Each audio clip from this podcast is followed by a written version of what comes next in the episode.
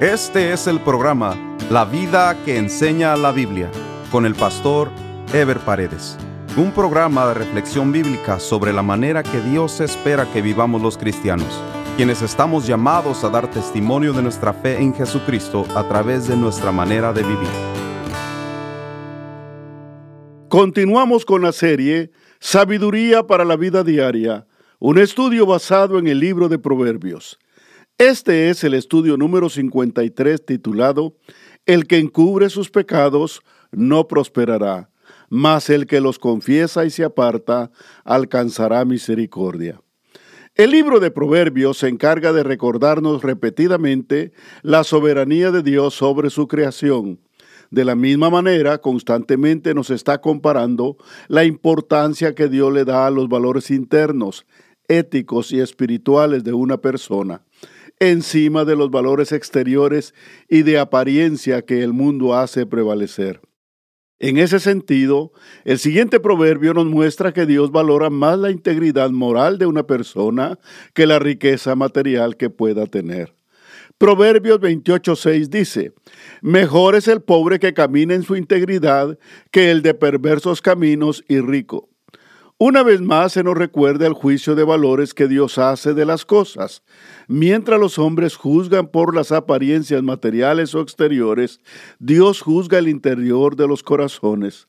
Los ricos son tenidos en estima en este mundo, no importa su condición moral, pero para Dios lo que vale es la integridad del corazón, no importa su condición económica o social. Los creyentes debemos considerar el juicio de Dios antes que el juicio de los hombres. Desgraciadamente muchos no solo juzgan por lo exterior, sino caminan tratando de agradar a los hombres o llenar las expectativas que las exigencias sociales demandan. Pero los creyentes no estamos para agradar a los hombres, sino para agradar a Dios, quien es en última instancia quien hará prevalecer sus juicios encima de los superfluos valores del hombre. Esa era la expectativa del apóstol Pablo, tal como lo manifiesta en Gálatas 1.10, que dice, Pues, ¿busco ahora el favor de los hombres o el de Dios? ¿O trato de agradar a los hombres? Pues si todavía agradara a los hombres, no sería siervo de Cristo. Proverbios 28.7 dice, el que guarda la ley es hijo prudente, mas el que es compañero de glotones avergüenza a su padre.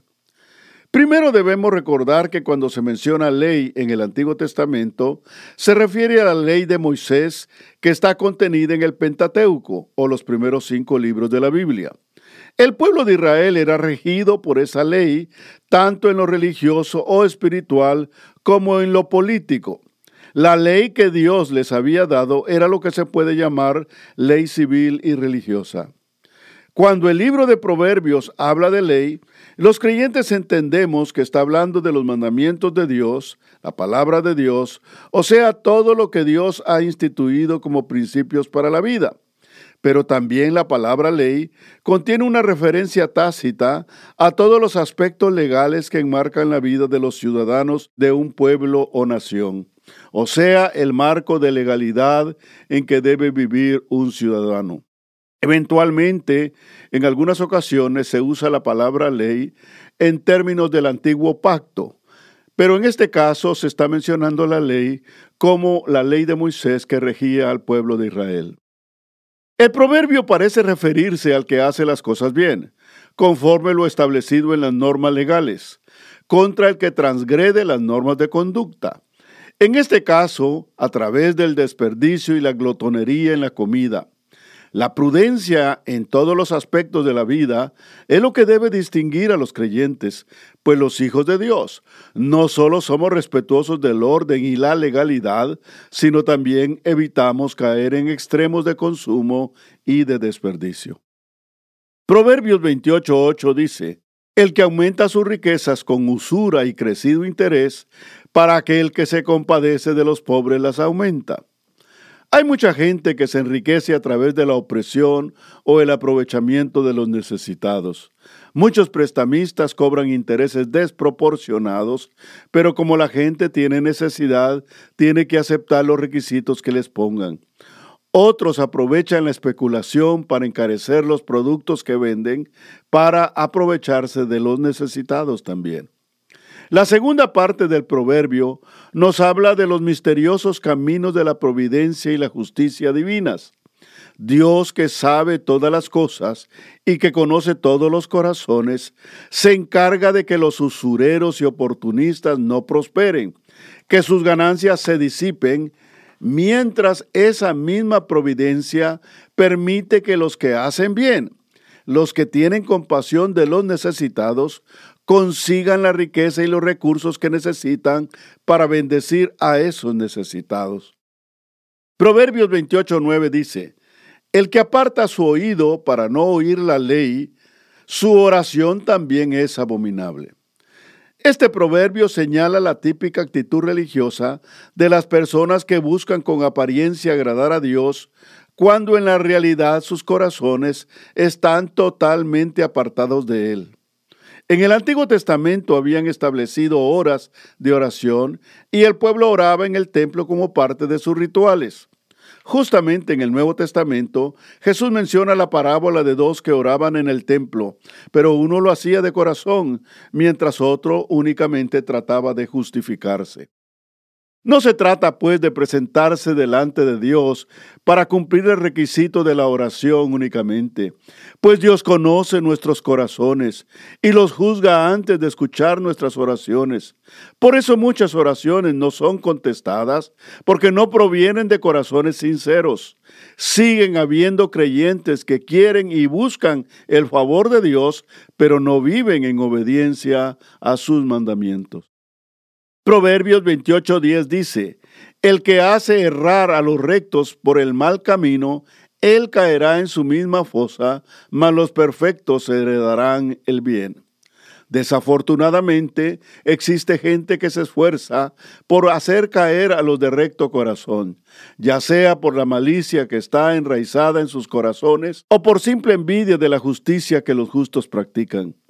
El proverbio da por hecho que pueden hacer errar a los rectos. Sí, en efecto, la insistencia del impío puede hacer caer aún a los rectos.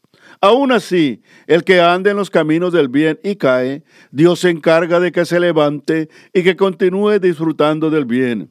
Mientras que los impíos seguirán cayendo en sus mismas tramas y nunca más se levantarán. Jamás un creyente debe prestarse para ser piedra de tropiezo para los que se esfuerzan por mantenerse en el camino del bien. Todo lo contrario, debemos ayudarnos los unos a los otros para superar las pruebas y las tentaciones de la vida, como dice Romanos 12:5. Así nosotros, siendo muchos, somos un cuerpo en Cristo, todos miembros los unos de los otros. Proverbios 28:11 dice, el hombre rico es sabio en su propia opinión, mas el pobre entendido lo escudriña. Este proverbio tiene relación con el contenido en Proverbios 28.6 con que iniciamos este estudio.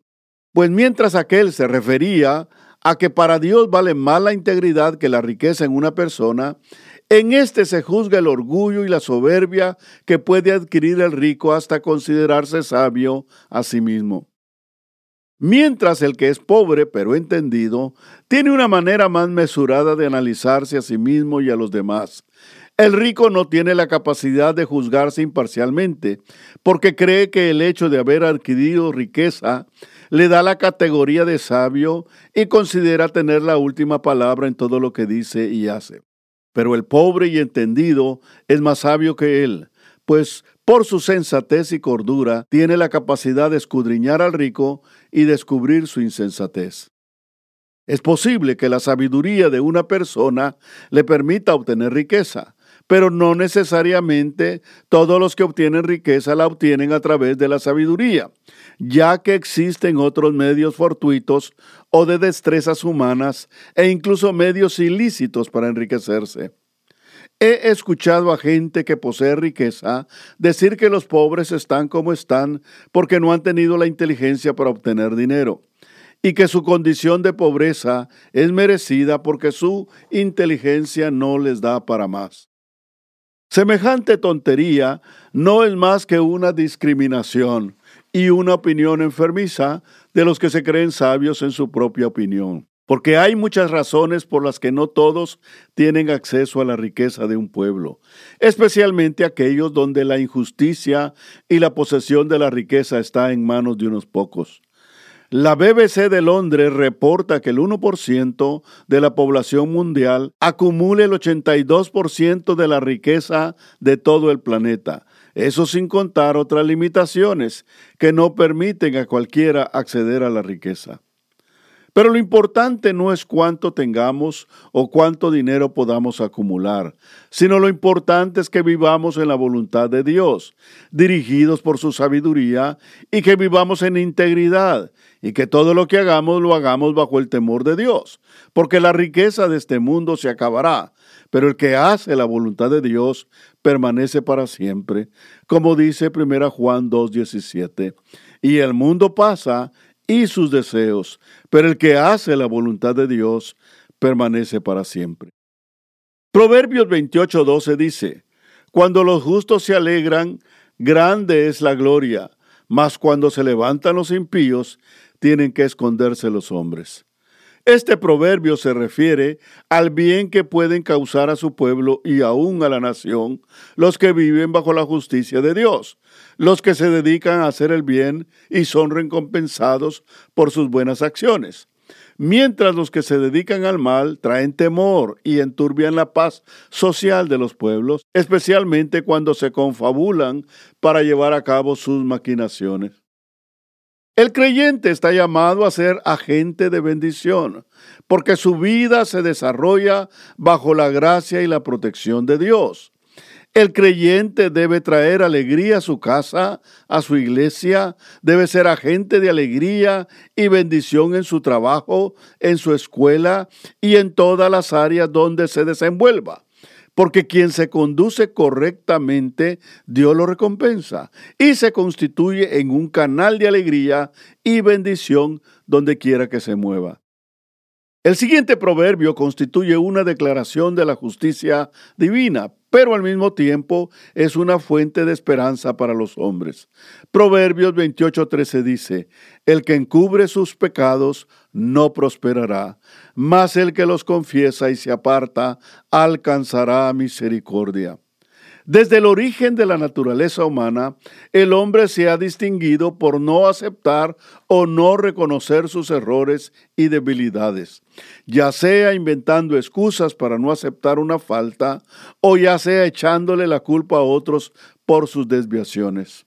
El hombre siempre ha buscado un argumento para justificar sus faltas, hasta llegar al extremo de cometer faltas y no reconocerlas como tales, es decir, hacer cosas malas y no preocuparse, pues en su mente y su corazón se hace a la idea de que no son malas. Por un lado, entonces, está el no reconocer nuestras faltas o el no verlas como tales. El no ver o entender sus propios errores es una característica típica del humano. Salmos 19:12 dice, ¿quién podrá entender sus propios errores?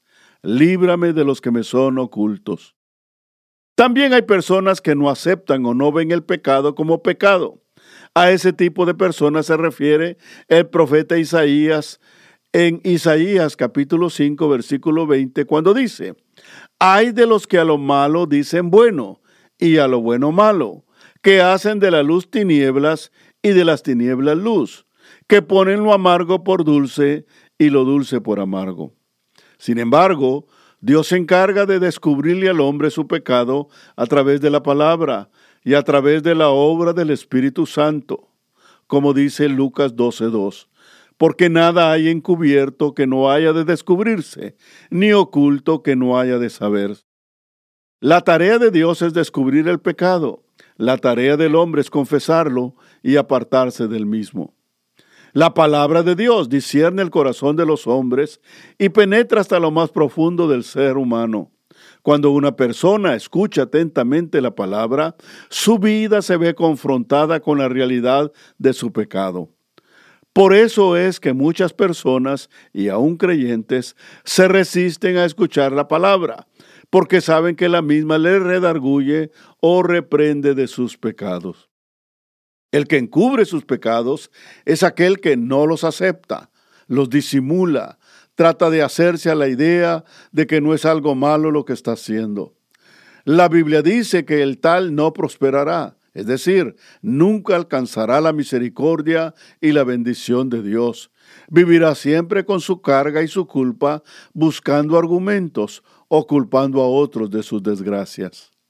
Más el que los confiesa, es decir, el que se arrepiente delante de Dios, el que atiende la manifestación del Espíritu Santo en su corazón, el que acepta su plena responsabilidad y se confiesa delante de Dios y se aparta, es decir, el que busca la manera de apartarse del pecado, el que se conduele y arrepiente cada vez que comete una falta y busca la fortaleza de Dios para apartarse del pecado. Dios ama al pecador, pero no su pecado. Dios primero ama y acepta a la persona como es y luego la exhorta a que se aparte del pecado. Por eso cuando Jesús se quedó solo ante la mujer adúltera, le dijo en Juan 8, 10 al 12 de la siguiente manera.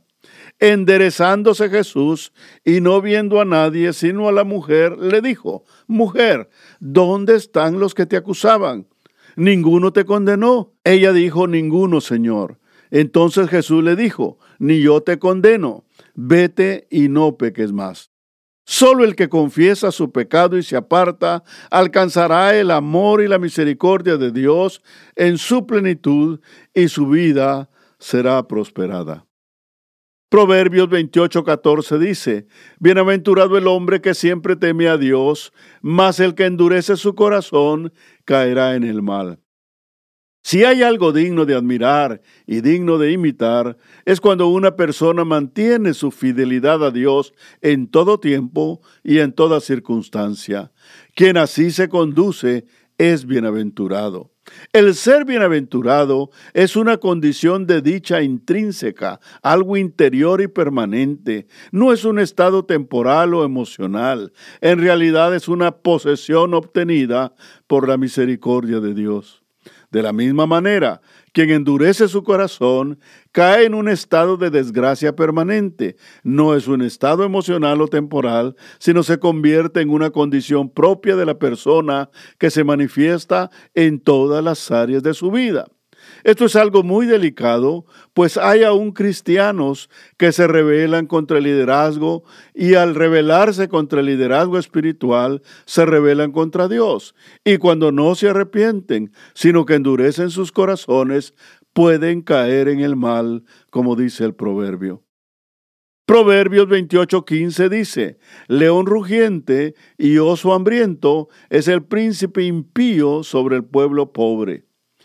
Este proverbio nos muestra el daño que puede hacer un líder o gobernador impío, así como un líder o gobernador temeroso de Dios puede traer paz y mucho bien al pueblo. Así un hombre injusto se convierte en un devorador que atiende únicamente a sus impulsos e intereses.